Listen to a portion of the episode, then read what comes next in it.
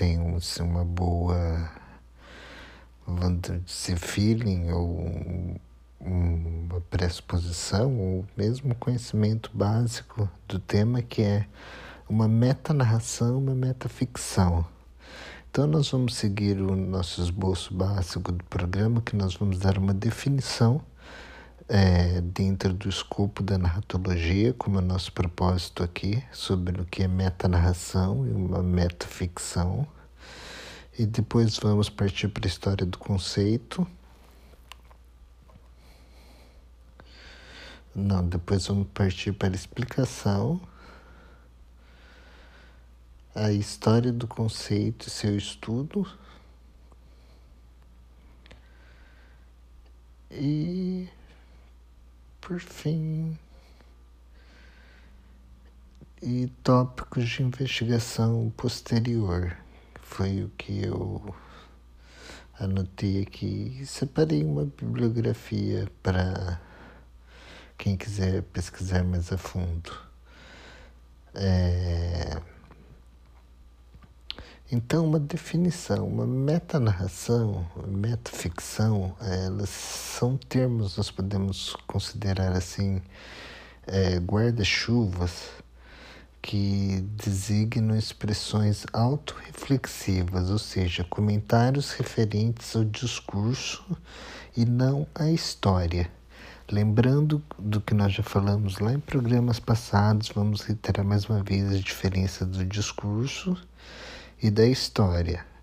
O discurso se dá no âmbito do que o narrador conta e a história no âmbito da diegese, aquilo que é contado, aquele mundo projetado pelo discurso, pelo ato da fala do narrador.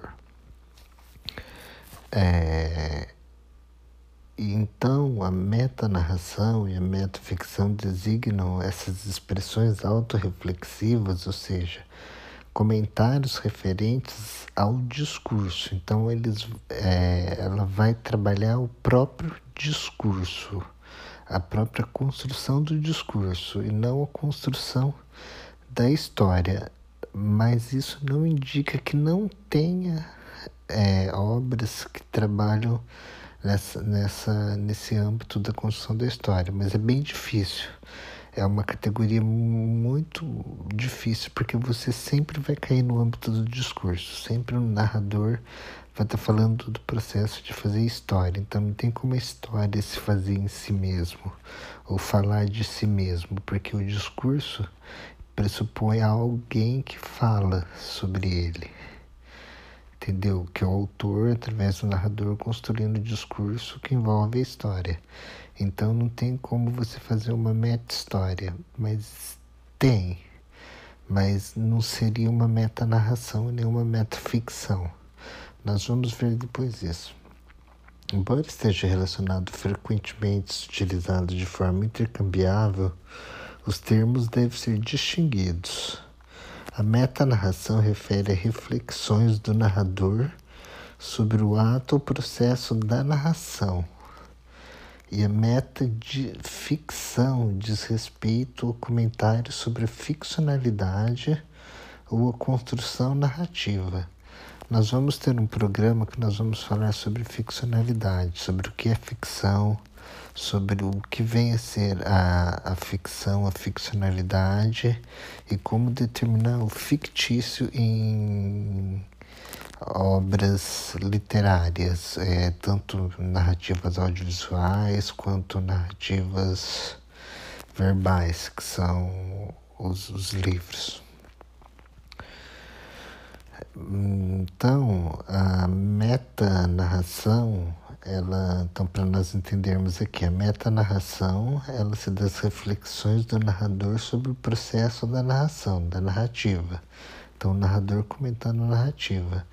Já a metaficção diz, diz respeito a comentários sobre a ficcionalidade. Então, a própria ficcionalidade, ou seja, ele vai brincar com esse jogo da ficção ou da não ficção, ou o que é ficção ou não ficção. Eu lembro bastante do História do Circo de Lisboa do Saramago, que é uma metaficção historiográfica onde ele vai é, questionar a história através da ficcionalidade e questionar a ficção também. Então é bem interessante obras assim e para quem escreve é, o gênero assim que eu mais gosto de, de ler são dentro desse âmbito tanto da metanarrativa quanto da metaficcionalidade e para quem escreve eu, eu recomendo que assim, é um estilo que eu gosto bastante. Não que eu tô querendo monopolizar assim, escrevam só isso, mas tenho mais obras nesse, nesse estilo. Brinque mais com isso, que nem o Thomas Pynchon faz muito, faz muito isso, o David Foster Wallace faz bastante isso, principalmente de Perry King no último realidade de uma narrativa, a metanarração, o que, que ela vai fazer? Ela vai capturar ela vai capturar essas formas de narração autorreflexiva em que aspectos da narração são abordados no discurso narrativo, ou seja, expressões narrativas sobre a narrativa e de não ficção e sobre ficção. Então, ela envolve também a metanarração, a não ficção. Você pode abordar aspectos da construção narrativa de um texto jornalístico, falar sobre a construção do texto jornalístico, da reportagem, da narração, da própria narração. Isso você não está envolvendo a ficcionalidade do texto jornalístico que, que geralmente é referente a um, a um fato, né? Se não é jornalismo literário, por exemplo, se é jornalismo normal. Mas você pode fazer autorreflexividade sobre como você constrói o próprio texto jornalístico. Isso é um exemplo. Um texto acadêmico também você pode fazer autorreferencialidade nisso, dependendo mais no ensaio acadêmico, né? que você tem mais liberdade, um livro acadêmico, assim, que você tem uma liberdade maior para escrever, assim, sem normas e tal. Então, vamos partir para a explicação. Os termos meta-narration ou metafiction, que meta-narração e metaficção, são ambos baseados em modelos de metalinguagem, que designa um sistema de linguagem posicionado no nível acima do uso comum das palavras para fins referenciais. Mais uma vez, eu cito a Mônica Fludernick, ela trabalha com isso. Então, a, a, a meta-narrativa e a metaficção têm, portanto, um ponto comum, seu caráter autorreflexivo e autorreferencial. No entanto, esses dois tipos de autorreflexividade de autorreflexidade narrativa diferem muito, e essa diferença tende a ser ignorada na maioria das tipologias existentes.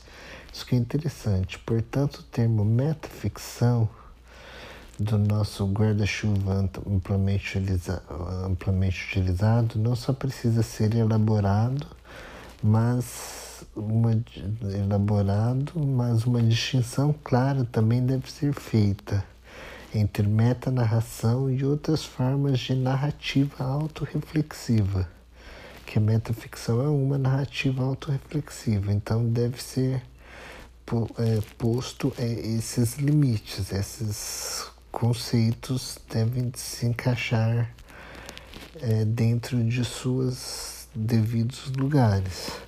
A metaficção descreve a capacidade da ficção de refletir sobre seu próprio status como ficção e, portanto, refere-se a todas as expressões autorreflexivas que tematizam a ficcionalidade no sentido de referência imaginária ou construtividade da narrativa. A metaficção é literalmente uma ficção sobre ficção. Isso que eu acho muito legal, muito louco. Uma ficção sobre ficção. Ou seja, ficção que inclui dentro que inclui dentro de si reflexões sobre a própria identidade fictícia. A Lida Hunt vai falar sobre isso na poética da pós-modernidade. Assim, o termo é o impérnio denotando todos os tipos de expressões autorreflexivas e elementos de uma narrativa ficcional, que não se trata de seu referenciado como realidade aparente, mas induzem os leitores a refletir sobre a textualidade e a ficcionalidade da narrativa em termos de, de, de sua é, de sua arte, vamos deixar assim, para, para caracterizar diferentes formas de metaficção, o Wolf Smith, que é um, um é, ele é um narratólogo da escola de Hamburgo, trabalha em Hamburgo, mas ele trabalha na linha slavófila. É bem interessante o livro dele, Introduction to Narratology. Eu recomendo bastante esse livro também. De caracterizar diferentes formas de ficção, Wolff introduz uma distinção entre fiction e fiction metafiction.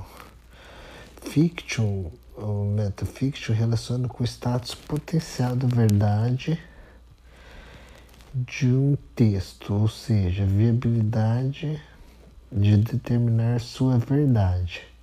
Em, contra, em contraposição, a ficção fiction refere-se à construção de um texto, bem como as condições de produção e acolhimento que contribuem para a caracterização dos textos como ficção. Assim, a fiction metaficção refere-se a elementos de construção que não dizem respeito diretamente à viabilidade de determinar o estado, o, estado da verdade do texto. Então, segundo Wolff, o termo metaficção pode assim ser definido como uma forma de discurso que chama a atenção do destinatário para a ficcionalidade e artefatualidade da narrativa. Propondo uma categorização alternativa das expressões autorreflexivas, temos Nani, que introduz uma distinção entre metaficção e metanarração. O Nani ele vai falar os comentários metanarrativos estão preocupados com o ato e o processo da narração e não com a natureza fictícia. Então o Nani já parte para o aspecto da metanarrativa. Ao contrário da metaficção, que só pode aparecer num contexto ficcional, no contexto da ficção, tipos de metanarração também pode ser encontrado em muitos gêneros narrativos e mídias não ficcionais. Passagens metanarrativas não precisam destruir a ilusão estética. Depois nós vamos falar sobre mais de ilusão estética aqui também mas também pode contribuir para comprovar a ilusão de autenticidade de uma narrativa busca criar. Então, é precisamente o conceito de ilusionismo narrativo, sugerindo a presença de um orador ou um narrador que ilustra as expressões metanarrativas, podem servir para criar um tipo diferente de ilusão, acentuando o ato da narração desencadeando-se uma estratégia diferente de naturalização. É, ver o que Mônica Fudernick fala, que chamou de quadro da, de narrativa. Sim, traduzindo assim, mais ou menos, o quadro de narrativa de uma forma distinta da expressão narrativa, a metanarração exibe uma variedade de funções textuais. Gerard Prince vai trabalhar sobre isso também. Em contraste com a sugestão de Genet, ela não pode se restringir a, entre aspas, funções de direção, fecha aspas, do narrador, ou seja, referências de tematização da organização interna do texto. Então, em vez disso, todos os comentários que abordam os aspectos da narração de forma autorreflexiva, bem como as referências do narrador, a sua comunicação com o narrado no nível do discurso, como nós falamos já no começo, pode ser submissos ao termo metanarração embora tais comentários sejam separados do mundo narrado, ou seja, eles não possuem um grau de generalidade porque se referem a um objeto específico, o próprio ato de narrar. Uma vez que tais comentários autorreflexivos podem ser definidos de acordo com referência do ato de narração, eles fazem com que o leitor perceba que está lidando é uma narrativa. Então, Fudernick descreve o acúmulo de expressões metanarrativas como uma celebração metanarrativa deliberada do ato de narração, citando as palavras dela. Aqui tem a história de seu conceito e seu, e seu estudo. É, vamos deixar para depois, porque isso fica numa assim, a esse arcabouço que trabalha com isso, e você que escreve pode escrever obras envolvendo metanarração e metaficção. Depois eu vou tentar exemplificar esse tema, como eu gosto bastante. Eu vou tentar trazer é, textos metanarrativos, metafictícios para exemplificar, para nós termos um, um, conceito ideal. E para você que gosta de escrever ter um, uns insights melhores. E você que gosta de ler abrir a mente também para esses aspectos da, da narrativa que são sumamente interessantes, ver como o autor constrói o próprio ato de construir a obra. Por exemplo, o escritor brasileiro que usa muito disso é o que nós já falamos no podcast passado, mas não esse aspecto, é o Rubem Fonseca. No romance Búfalo Spallanzani, por exemplo, ele faz bastante meta ficção e meta narração no Fantasma da Ópera ele também faz isso Fantasma da Ópera não é Fantasma da Ópera, agora esqueci o nome do, do, do livro, é um de 94 dele. O Selvagem da Ópera, lembrei, o Selvagem da Ópera. É, ele também faz isso.